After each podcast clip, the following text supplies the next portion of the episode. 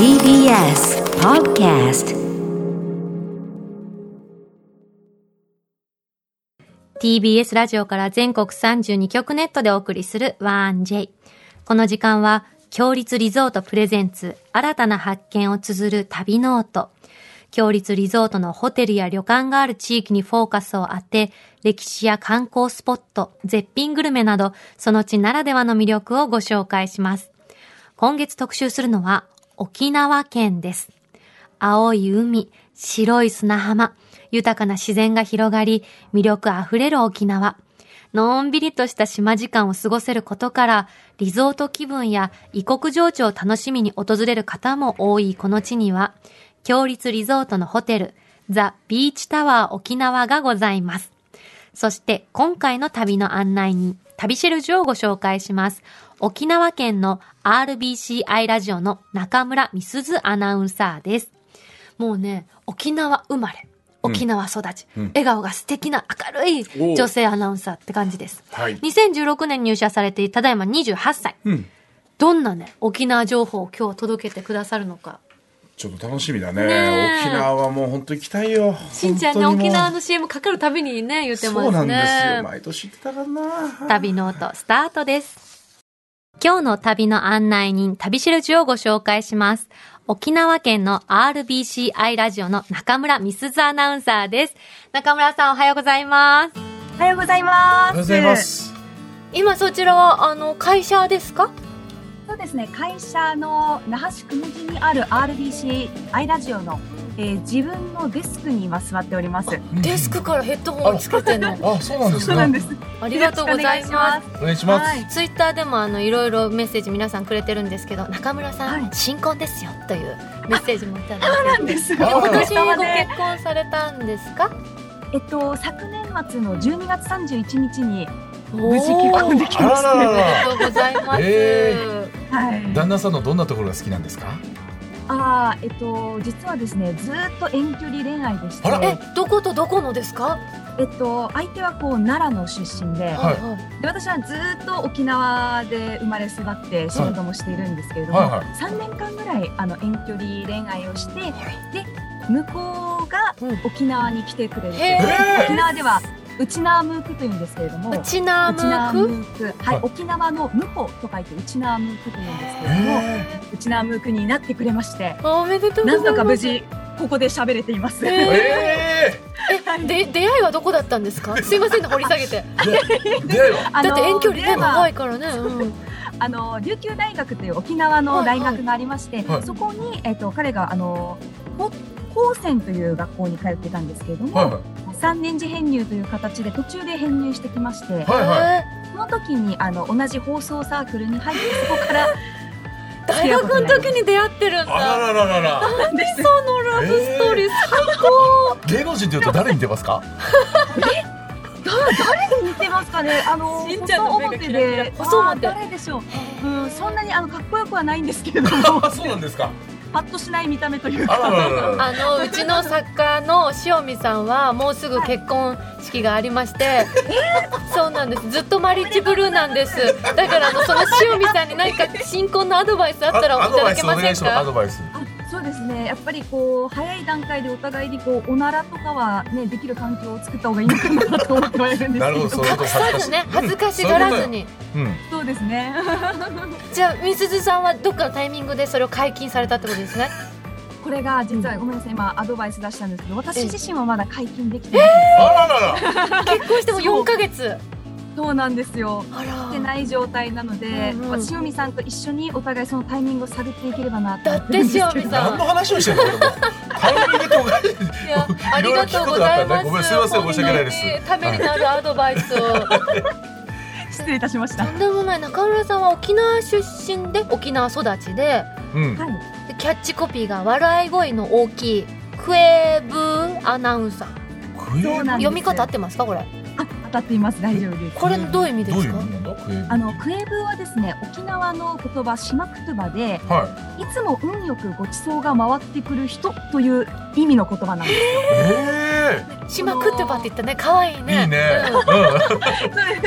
あの本土のえー言葉は私たちは大和口と言うんですけれどうん。も、まあ大和口ではこうなかなか当てはまる言葉はないんじゃないかなと思っていて、こういつもなんかどっかに行ったらちょうどそこでこうお菓子を広げていて、えパンダ戻っていきなさいっていうようなこういうことをクエブーって言ったりするんですけど、えよくそういうところに中村さん遭遇されるんですか？遭遇するんですよ。へー最近もらったお菓子は何ですか？えっとバナナケーキですね。最高絶対うまい。いいなー 焼きたてのはい。なんか島言葉って誰でも話せるかと思うとお若い方とかはね知らない方とかも今うん増えてきてるなんてお話を聞いたことがあったりして、言葉を大事にして学ん。でこうやってお伝えしていくのすごい素敵だなってニフェー思います。デビタンありがとうございます。かわいい。ニヘーデービルだににに逃げてるのか。ニフェーデビタン。ニヘーデービタン。ありがとうございます。ありがとうございます。あのニフェーのニフェーはあの二回拝むと書くんですね。へだから1回拝んだだけじゃ足りないですよ。2回もお辞儀しますということでニフェーデビタンという意味があります。敵ーはあ の一番お気に入りの島言葉聞いてもいいですか？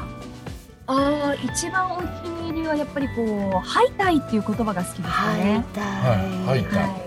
はい。沖縄でいうところの、まあ、こんにちはという意味、まあ、あの時勢問わずおはようもこんにちはもこうんばんはも使える言葉なんですけど。男性はハイサイ、はいさ女性はハイタイ。違うんだ。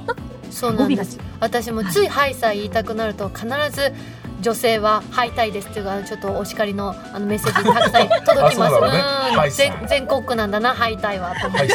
うん、思いあます。そうなんですか？はい皆さんご存知ですね。はい。そんな沖縄育ちの中村さんですけれども、うん。はい。沖縄の魅力って何ですか？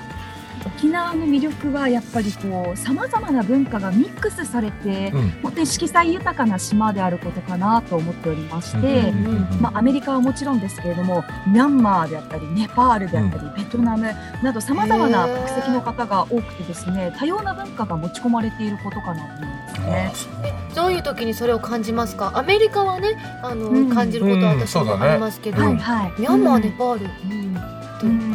やっぱりこの外国人労働者としてもミャンマーの方はかなり多くてですね、はいはあのコンビニだったりスーパーだったりで働いていらっしゃる方もいますし、い。はこう沖縄でミャンマーの方が献血の活動を頑張ってらっしゃるんですよ。自分たちがこう沖縄で学んで沖縄の人たちに助けてもらったから恩返しをしたいということでお金はないけど自分には献血ができるということで。ミャンマー人同士で呼びかけ合って献血をすごい盛んに行ってくれてるんですよね。ありがたいですね。はい。あとであと食、うん。あすみません。あの食文化も結構いろんな文化が持ち込まれていて、はい。あの最近で言うとあの世界で有名なチンスの大会がありましてそのチンスの大会に入賞したギリシャチーズのお店とかも最近沖縄では話題になっていまして、あチーズ。はですね。い、うんうん、かなり美味しいものもあるし人の面白さっていうのも感じられる土地かなと思いますね。うん。沖縄ね言葉もそうですけど文化も独特だし習慣とかもあるのかなと思いますけど、うんうんみすずさんから見て他県の方がこうびっくりするんじゃないかなって驚くようなものありますか、そうですね沖縄の、まあ、人にとっては当たり,、ま、当たり前というか、はい。なかなか外に出かけないんですようちなんちは。確かに、うん、そ外に出かけない。私沖縄の親友いるんでわかりますそうですそうなんですよ。集合はだいたい日日が暮れてからみたいなえーそうなんです。そうなの。えそれまでじゃあ何を出なくて？あもうずーっと家にいますね。ずーっと家にいてゴロゴロしたり。で私はあのゲームが大好きなのでずーっとお家でゲームしたり。えだから最初沖縄にそう言ってよく行くようになってびっくりしたのは昼間あの海で泳いでるのは観光の人だけだよってみんなだ夕暮れになってきたらあの長袖とか T シャツで入ってるのはその人たちが地元の人だよって教わりましたそうなんです。もう海はバーベキューをしに行くところなのでうちなんちにとっては。ー、ちょっと違うんだねそこら辺のあれが。あとやっぱりお酒飲むのもお好きな方が多いって印象ですね沖縄のそう方ですね、うん。なのでもう日が暮れてからこの湯満日っていう時間なんですけれども湯満日。夕方の湯満日えグイだって？へえかわいい。ユマンギ、はい、ユマンギとかユマンギなんですけれども、うんこのサーザーとしたこの風を気持ちよく感じられる夕方の時間からみんな外に出始めて活動をするというのが、うん。やっぱうちなんちは多いですかね。スリムクラブさんがあの劇場の合間に、うんあのお二人がなんか二人で乾杯してお酒を飲んでる姿を見たことありますけどへえお酒が大好きで合間に。であの二人本当仲いいからずっと一緒に。ええいいね。でもその酔っ払った感じとか全然出ないから全然普通にライブはこなすんだけど。あまあ独特なんだろうね沖縄だからまあいいかみたいな感じで、ーすごいね。うん。まあお酒あることでねうん。場が和んだりねうんしますしね。はい、今日はそんな中村さんに沖縄の最新スポットとグルメを教えていただきます。まずはグルメからお願いいたしますはい、えっと私が今日ご紹介したいのはですね、はい。ぐしちゃん銀バナナ。ぐしちゃん。銀バナナ。はい。い。こちらですね、もっちりとした食感に糖度が高いことが、えー特徴の沖縄の島バナナですね。ええ私の今目の前にこの大きいバナナの房が届いてこれはね綺麗な黄緑色なの。ね。でも試食用の私たちのバナナはわ黄色で熟しててすごはい。いでもこれ長さ的にはあまだ青い香りがするやっぱり。香りする？うん。うん長さ的には短いですよね普通のバナナとそうね小ぶりすですね。こそうなんです。この沖縄で栽培される島バナナは、うん。このずんぐりむっくりというか、ポロンとしたこういったちっちゃいフォルムが特徴でう、ん。甘さやうまさがキュッと詰まっています。はい。どうぞ召し上がってください。朝バナナって最高だよね。いただきます。なんかちょっと輝きが違ううん。うん。あうん。すごいこれ。めちゃめちゃ美味しいよかっあーこれはすごい。私これバナナランキング1位かも。これなんでね1位だわ。うん。すごい甘みがすごい凝縮してる。うん。だから普通のバナナよりやっぱりその大きさは小さいんだけどもなんか本当にその大きさがこの小さくなったのガーンって詰め込まれてる感じがあって、うん。た。この一回バナナを潰して、こうスイーツにしたようなキュッと濃縮された甘さがあるんですよね。うん。私さバナナってあの黄色にちょっとなり始めたぐらいの若いサクッとしたバナナが好きなんですよ。うん。熟しちゃうとこうあのもっちねっとりした感じがあ好きなんだけどどっちを選んでいいよって言ったら若めを取っちゃうタイプなの。ーでそこも結構分かれるよね、そう。こね。れはうん。かなり熟してるのに、うん。その若い頃のような香りがするのあしっかりした甘さから、うん。もちもちとした食感と密度、このバナナ感すごいね。これししかも食べ終わった後まだ口の中でバナナのこの美味しさが全然抜けないですわ。このバナナ。すごくうまい。この房緑なの悔やまれるねね全部黄色だったらこれ全部黄色さ全部二人で6本ずつ分けてたのに。一気食いしたい勢いだよ。うわーこれマジうまいえわなんでこんなに甘くて美味しいんですか？あのもともと海外にも、はい。あのバナナの品種で銀バナナというものがあってこの緑色の房の部分があのたまにこう銀色に輝いて見えるちょっと表に出てくる成分の影響で銀色に輝いて見えるそういうバナナがもともとあって、うんそのバナナをたまたまもらい受けた理髪店のオーナーがえ庭に植え始めたのがきっかけだったんですね。えすごくない？えじゃあこれ作ってらっしゃる方は二足のわらじなの？そうなんです。ー、よ。え今も理髪店を営みながらご家族でバナナ園を経営されてるんですね。そうなんだ。すごいね。ちょっとびっくりしたこの美味しさには。いやたまたまこのバナナの先を、このねお父さんにはあげてくれた人本当感謝だわ、そうだね。ね。うん。バナナってそんなに味って変化ないのかなっていろんな種類食べてもさ、うん。いろんな種類っていうか、まあ、スーパーとかいろいろ買っても、うん。あまりもうこういったものじゃっていうあるじゃない？バナナってこの味だはいはい。ちょっと超えてきたね。すごい。すごい。いやワンジェのバナナすごいんですよ。前紹介したね北海道の釧路バナナもすごかったの。皮皮ごと食べられるバナナ。で今回南の端の沖縄のこのぐしぐしちゃん銀バナナ。この両端がバナナ熱いんだね今日本。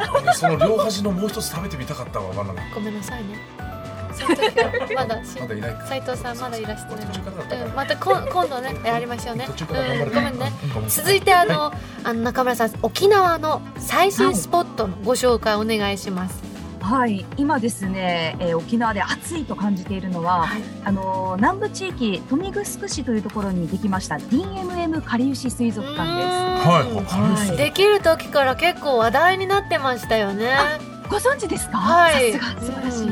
うんはい、2020年にオープンしまして、あの海の生き物だけではなく鳥であったり怠け者であったり爬虫類もいるあのユニークな水族館なんですよね。へえあとあのはい水族館っていうと水槽の横に、ここの水槽には何々がいますってこう展示パネルがあるじゃない、うん。それを参考にしてみるそうそうそう、あれが一切ないの。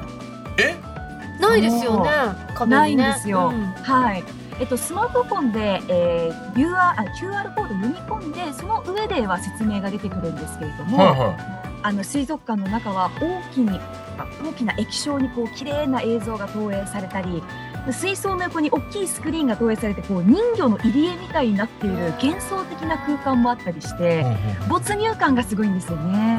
だからへ本物のお魚が泳いでる水水槽の後ろがものすごい綺麗なビジョンがあるわけ。で実際の太陽が沈んだり海の様子とかが録画されてるものだと思うんだけどそれが映るからねここはどこ？状態なの。かっこネットの情報です。ちょまだ言ったもい。うもう言った感じですごい喋られてた。ごめんなさい。言ったのかなと思ったら。思ったでしょ？調べた情報もそうそうそう。すごいね。女優だから。女優。だ素晴らしい。気 気持ち込めすぎいちゃった。やいやいやもう言った感じだと思っちゃってやっぱり。騙されたよ。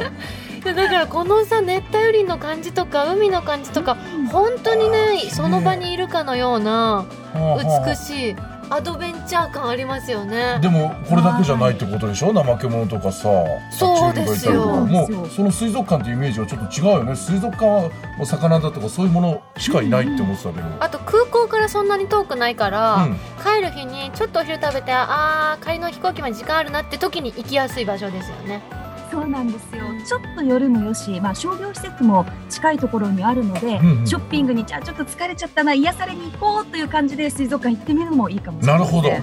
はい。中村さんはご主人とこう行ったりするんですか？水族館とかあらあ実はこの結婚する前に一度一緒に行きまして。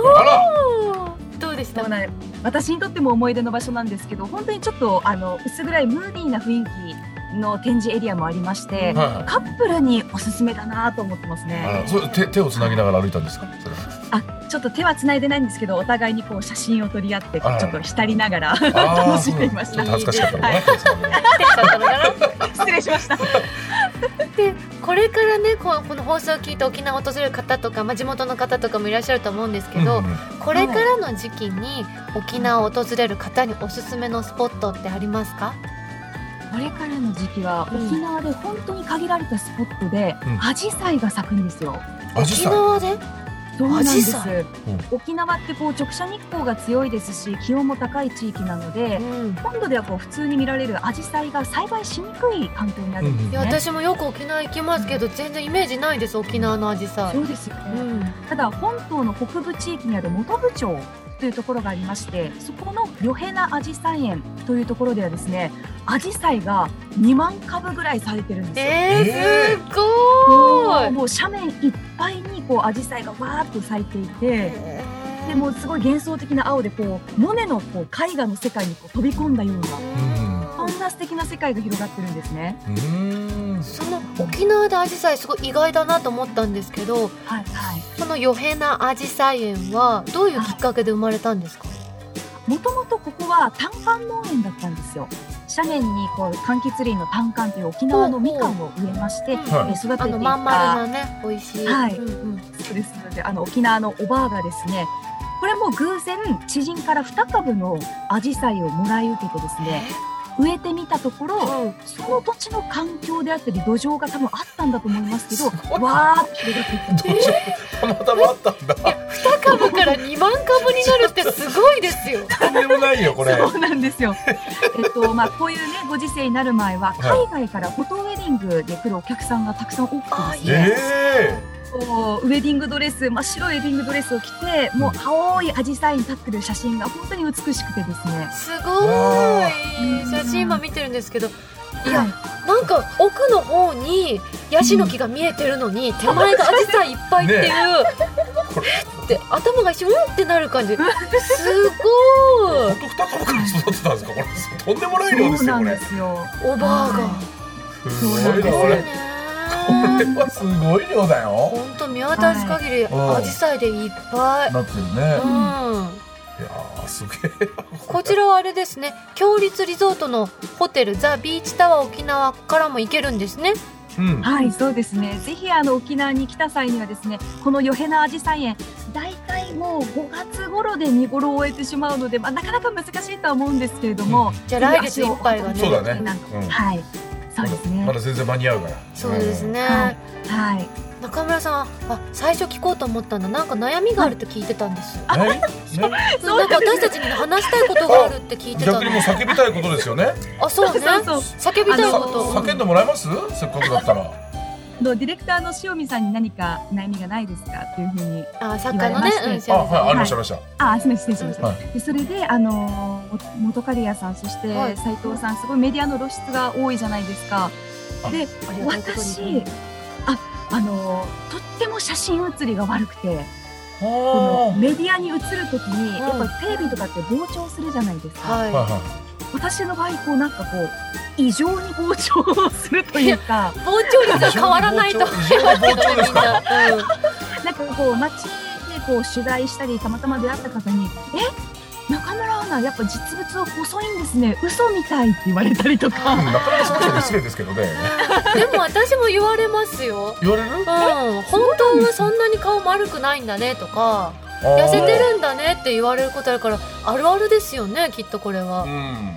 僕は朝よくむくんでるから朝は膨張してる感じだけども。今いい感じになってきま今したもんね。いい感じ。少しずつあのかっこよくなってきた。10時近くになってくると少しいい状態に戻ってくるみたいな感じなん。ですけどもあでも逆に実物がいいと思われるんだったらそれはいいんじゃないかな。でもそっかもう本当に街行くおばあちゃんに「えあんたよもうずんぐりむっくりだと思ってたけど細いんだね」って言われたりとかして。